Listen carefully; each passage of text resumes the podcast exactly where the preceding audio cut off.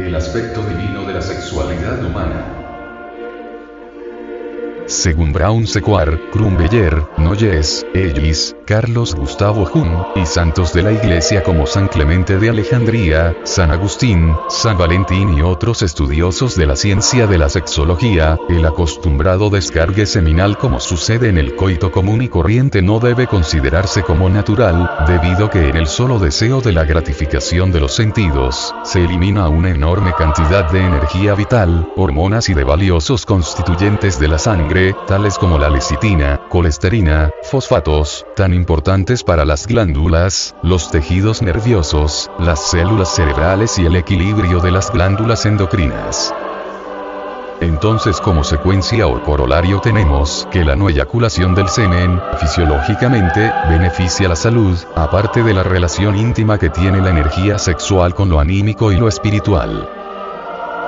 Como podemos observar, nuestro instinto demanda con frecuencia la unión sexual, no precisamente con fines procreativos, sino por razones afectivas y espirituales. Por lo tanto, la sencilla unión sexual, sin el querer la propagación, está conforme con la naturaleza en favor de los ordinarios instintos amatorios. Con un poco de voluntad es posible a cualquier hombre de regular cultura, evitar la eyaculación y gozar del éxtasis amatorio proporcionado por el intercambio magnético.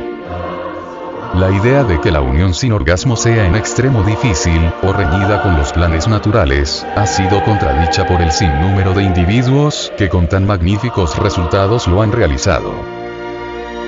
Este método aumenta la felicidad sexual, los defensores de los métodos neomaltusianos dirán seguramente que disminuye el placer de la unión. Pero se les puede contestar que no tienen más que ponerlo en práctica y se convencerán de los benéficos resultados.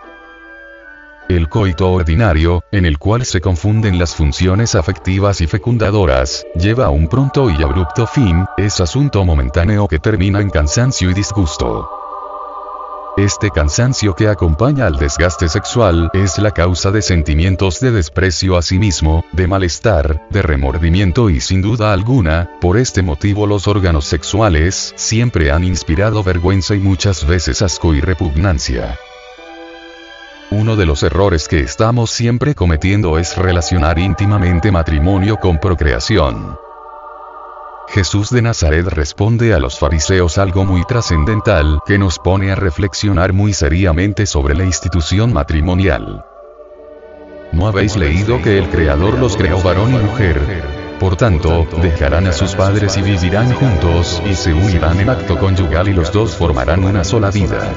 Por tanto el hombre no separe lo que Dios ha unido más meridianamente no podía expresar Jesús el gran lo que es el aspecto divino de la sexualidad humana y del matrimonio. Sin embargo, se pasa por alto, que el acto conyugal, el coito cópula, es un gozo común de los esposos, y no para convertirse en máquinas procreadoras.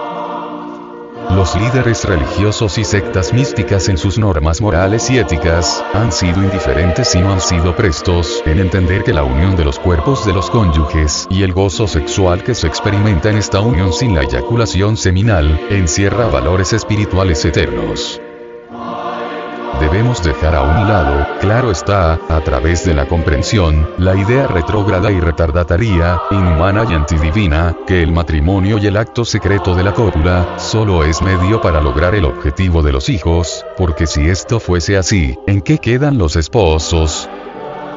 ¿En qué queda el acto sexual de los cónyuges? Infortunadamente, los esposos y su encuentro sexual han sido manipulados como un medio indecente, pero necesario para los fornicarios, para engendrar hijos. Y no como algo digno, honesto y trascendente, capaz de perfeccionar a la pareja y cumplir con la ordenanza del Señor Jehová de no tener emisión seminal. Levítico 15. 1. 2. Así, pues, la pésima interpretación de lo que es el matrimonio ha originado terribles sufrimientos a la humanidad. Ahora bien, si el matrimonio es solo para engendrar hijos, como tanto preconizan los fornicarios, entonces, ¿por qué se permiten matrimonios de parejas estériles o ancianos? Solo la clave de la no pérdida de la entidad seminal humaniza y diviniza al matrimonio.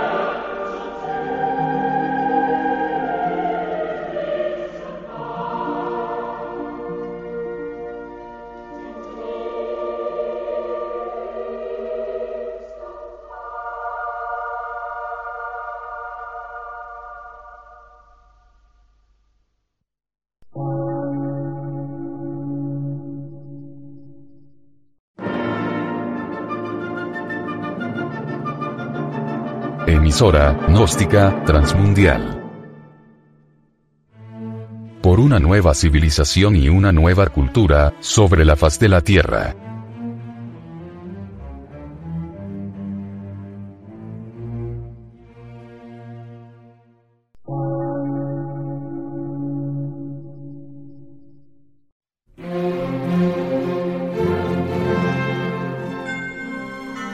Medio de radiodifusión.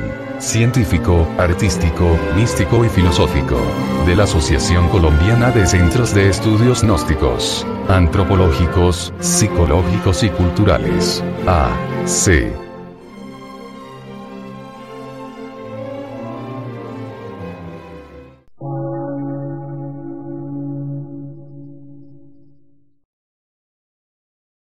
Lectura en movimiento.